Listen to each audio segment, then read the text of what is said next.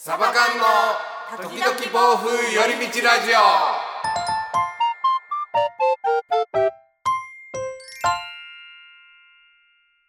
さあ、ラジオの時間です。こんにちは、つねです。えー本日はですね、えっ、と、前々からね、あのー、瞑想のお話っていうのを、あのーこのラジオの中でもたびたびしてきたんですけども、まあ、自分も最初、その瞑想に対して、ちょっとこう、抵抗感があってたんだけども、まあ、この一冊を読んで、まあ、全てが払拭できたっていう本があったので、まあ、それを今回ご紹介したいなというふうに思います。え本のタイトルが脳科学×瞑想で集中力が高まる世界のエリートがやってる最高の休息法という本です。こちらについて、えー本日はご紹介していきたいと思います。えー著者のご紹介ですが、えー久我谷明さん。アメリカ神経精神学会認定医、アメリカ精神学会会員、日本で臨床及び精神薬理の研究に取り組んだ後、イェール大学で先進脳科学研究に携わり、臨床医として精神医療の現場に8年間従事。2010年からはロサンゼルスにてトランスホープメディカル、えー、久我や心のクリニックを開業、マインドフルネス認知療法や TMS 磁気治療など最先端の治療を取り入れた診療を行っているということで、まあ、いわゆる精神医学会のもう最先端の現場にいるという先生ではないかというふうに思っています。さあ皆さん、皆さんの中で忙しい時も忙しくない時とかも、こう、いつもなんか疲れてしまっているとか、えー例えばね銭湯とか僕もよく行くんですけども銭湯とか行ったりとかしてまあうちでのんびり休んでもどんだけ休んでもこう眠ってもなんかだるいとかその集中力が続かないとかいろんなことがこう頭の中でこうもんもんもんもんして気になってしまうってことは多くないですか？でそういった方っていうのは体ではなく脳が疲れてしまっているっていう風なお話なんですね。で今日のこの本を読むと、まあ、脳を休めそういった症状を改善しこうエネルギー溢れた生活が送れるようになるっていう本なのでもし今のねそのお話の中に出たような症状がこう慢性的にあるような方っていうのはちょっと続けて聞いてほしいなっていうふうに思います。さあこの本なんですけども、まあ、特徴を一言で伝えようとすると、まあ、瞑想することによって脳を休めることができ、えー集中力やパフォーマンスを高めることができますよっていう本なんですね。で、えっ、と、まあ僕もちょいちょい言うてるんですけど、瞑想ってなんか、なんか怪しくないってなりませんか？っていう。なんですけど、まあ、この本に書いてある話をするとね、まあ、あのタイトルにもある通り世界のエリートがやっているということでアップル創業者のスティーブン・ジョブズがこの瞑想の実践者であったっていうのはこれは有名な話ではあったと思うんですけども例えばその大手の Google では Search Inside Yourself っていうそのマインドフルネスに関する社内研修なんかも取り入れたり例えば、えー Facebook やシスコといったその有名企業でもそういった導入が進んでいるそうなんですね。まあ他にもいろいろこの本にはさまざまな企業っていうのは書いてあったんですけどもではなぜこのような世界有数の企業企業やエリートたちがマインドフルネスを取り入れてるかというとですよそれは彼らがその脳の休息の大切さを分かっていてかつマインドフルネスが最高の休息法だと知っているからなんですよね。めちゃめちゃ忙しい方ですよね。今言ったようなその例えばアップルにしかり、えー、Google しかり Facebook のその IT 企業の人たちってめちゃめちゃ忙しいそんな瞑想なんかしてる暇ないよでしかもこう実利を重視しそうな人たちばかりじゃないですか。そうじゃなくてもアメリカ人っていうのは本によるとやっぱ実利を重視しそうなアメリカ人しかも本当に役に立つものしか手を出さないはずの人たちがなぜ手を出すかと言ったらその脳の休息の大切さは分かっていて同時にマインドフルネスこそが最高の休息法っていうことを知っているからなんです。では瞑想を通じたその脳の休息法であるマインドフルネスについてもうちょっと深掘りしていきましょう。瞑想の一番のメリット何っていうのなんですけどもいきますよ。DMN を抑え脳疲労を低減することです。はい。って感じでしょ？えっと説明しますねちゃんと。DMN もね。あのまず皆さん脳を休めるって言うとこうぼーっとすれば休まるんじゃないのって思いますよね。でも脳っていうのはぼーっとしていててもどんどん疲れていってしまうんです。なぜなら脳が意識的に活動していない時でも先ほど言った DMN を抑えてたその DMN ですね。DMN はどういった略かって言ったらデフォルトモードネットワークと言われる脳回路の話なんですけどもその脳のエネルギーの60%から80%を使ってしまっているからなんですね。この DMN は内側前頭前野や抗体上皮質、下頭腸小葉と言われる部位から構成されてるネットワークなんですけどもその脳のベースラインの活動として常に働き続けていて車で言うとですねそのアイドリングの状態のようなイメージだというふうに書かれています。つまり車が動いてなくてもブルルルルルルルルルルルルルルルルって言ってエンジン動いてますよねあの状態ですよねだからつまり脳もぼーっとしてるだけでもぐるぐるぐるぐるぐるって動いてるから結局そこで DMN デフォルトモードネットワークと言われるその脳回路それを抑えないと脳疲労を低減させることはできませんよっていう話なんですね。例えば皆さんぼーっとしてる時でも様々な雑念や考え事が浮かんでは消え浮かんでは消えって繰り返してますよね。それらによって脳の60%から80%が使われてしまっていて脳はどんどん消耗し疲れてしまっているっていうのが脳疲労の仕組みらしいんですよ。さらに脳は意識的に作業を行った時でさえ追加で5%のエネルギーしか使わないと言われています。これだけでもこの DMN がどれだけ脳のエネルギーを消費してしまっているかっていうのはわかりますよね。ではどうやって脳を休めれば良いのでしょうかという話ですね。いよいよ。この話の流れからいけば、まあもちろん瞑想ですよって話なんですけども、その瞑想を行うことによって DMN の働きを抑制することができ、ここ一番僕驚いたんですけど、よく聞いてください。さらには、活動を抑える脳構造を作ることができますって言うんですね。すごくびっくりじゃないですか。瞑想することによって脳構造まで変えるって言うんですよ。脳の構造ですよ。極端な言い方すると別の考えの人にもなれるみたいな。全く違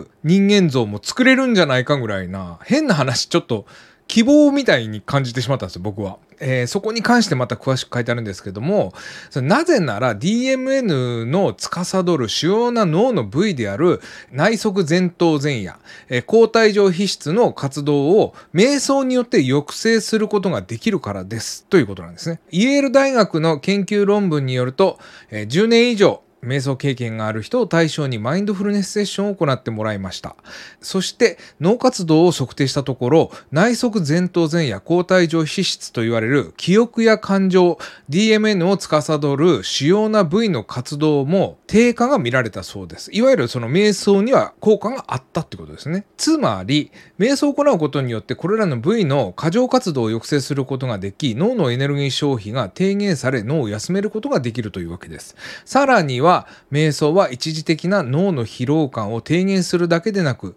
脳の構造そのものを変えることができると言います。で現在の研究ではその脳の構造を変えるっていうところですね。瞑想っていうものはその脳の構造を変えるっていうところのお話になるんですけども現在の研究ではマインドフルネスで脳の8つの領域で脳構造に影響を及ぼし容量や密度に明らかな変化をもたらすことが分かっているということなんですけども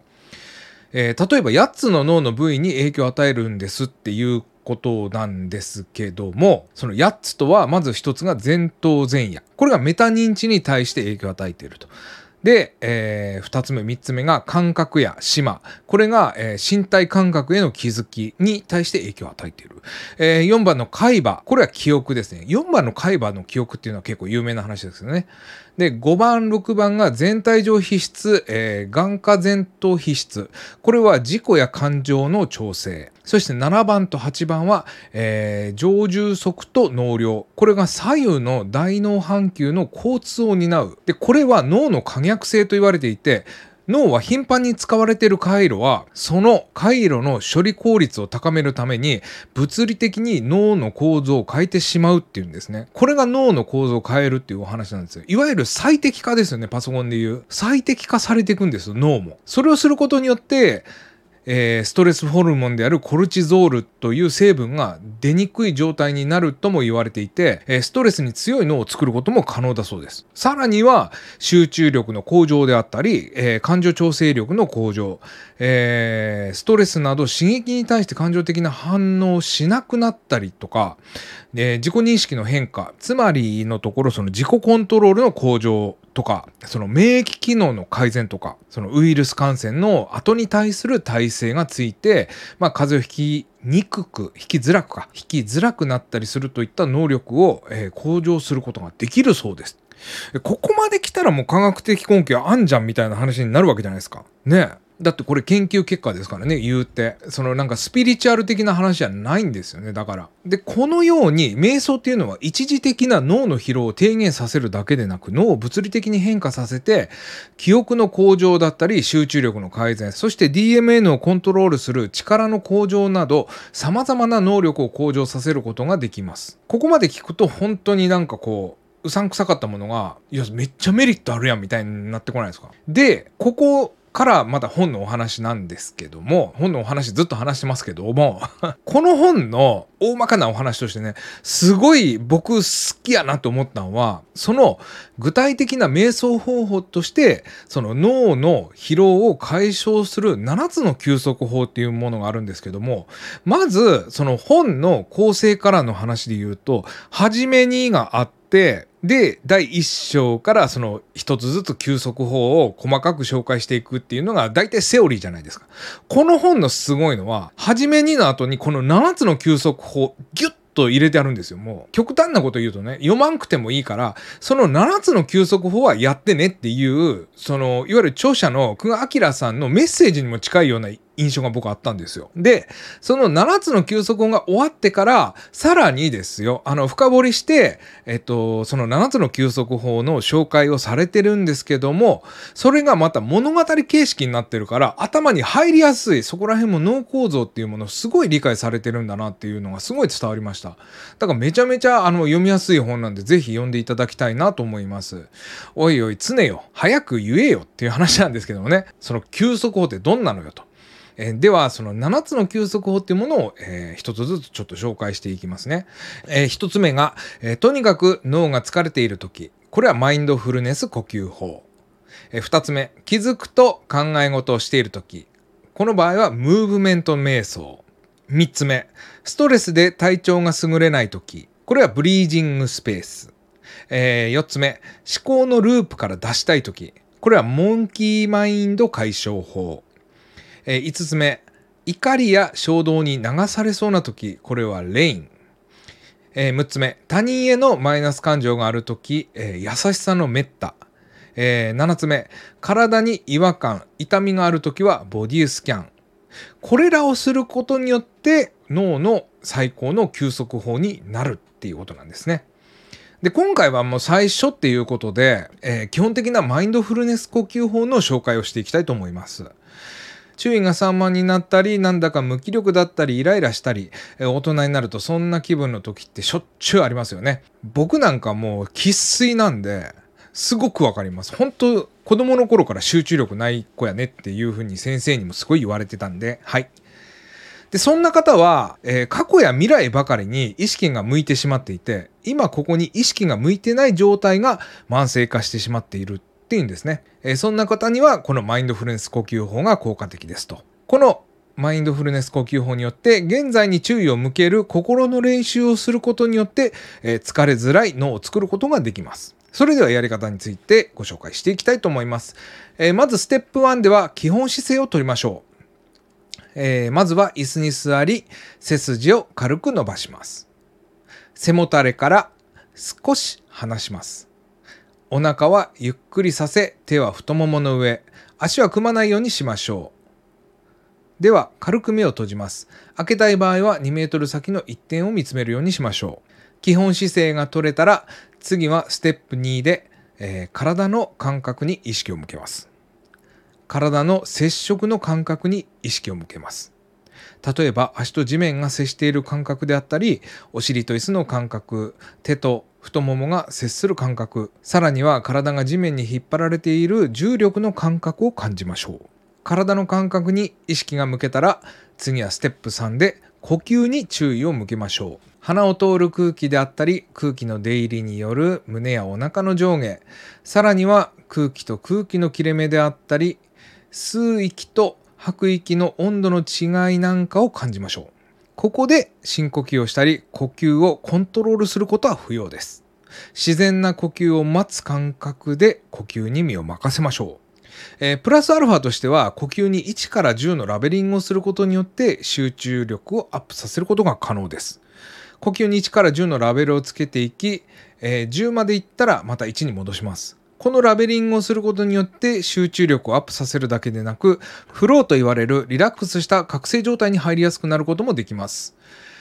これなんですけどあのすごく僕おすすめです。このラベリング。めっちゃ集中できます。はい。で、瞑想中に雑念が浮かんできたら、それはもうしょうがない。で、雑念が浮かんできたことを責めるとかしなくてもよくて、その事実をまず認めて呼吸に意識を戻しましょう。えこの瞑想をだいたい1日5分から10分でいいですので、毎日同じ時間に同じ場所で行うようにしてみましょう。ここにも理由があって、同じ時間、同じ場所っていうのは脳は習慣を好むということで、同じ時間、同じ場所。はい。えそうすることで今ここに意識を向けることができ、え DMN を抑えることができるようになります。はい。ということで、マインドフルネス呼吸法の紹介でございましたが、いかがだったでしょうかこの本のあのリンクは概要欄にまた貼っとくんですけども、えっと、どうしようかな。あと2つから7つ、えー、2、3、4、5、6、7もまたちょっとね、あのシリーズ的にちょっと紹介していきたいなと思ってます、これ。あの、需要がなければや、やらなくていいから、エリちゃん出してくれよ、上松さん出してくれよっていうのは、またコメント欄で言ってください。ちょっとね、一人終わりにあんまなってもいいのかな？わかんないけど。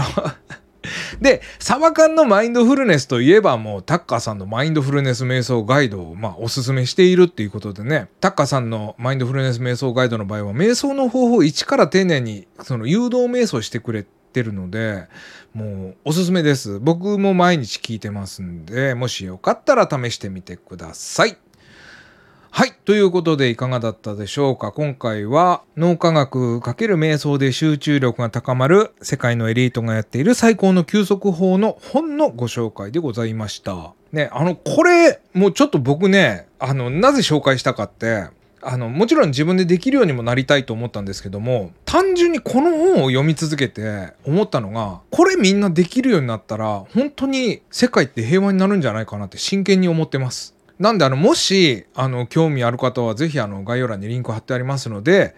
えー、一度手に取ってみてはいかがでしょうか？最近の本でもないんでねあの結構前に出た本なんですけどももう僕のバイブルになりましたね。はい。こんな感じでねみんなしてマインドフルネスをぜひやって、えー、豊かな日々を送っていただけたらなと思います。タッカさんどうでしたかね？もしタカさん聞いてたら、違ってたらコメント欄で教えてください。いやいや、常さんここは違うよみたいなあったら教えてください。はい。ということで本日は以上になります。また次回お会いいたしましょう。さようなら。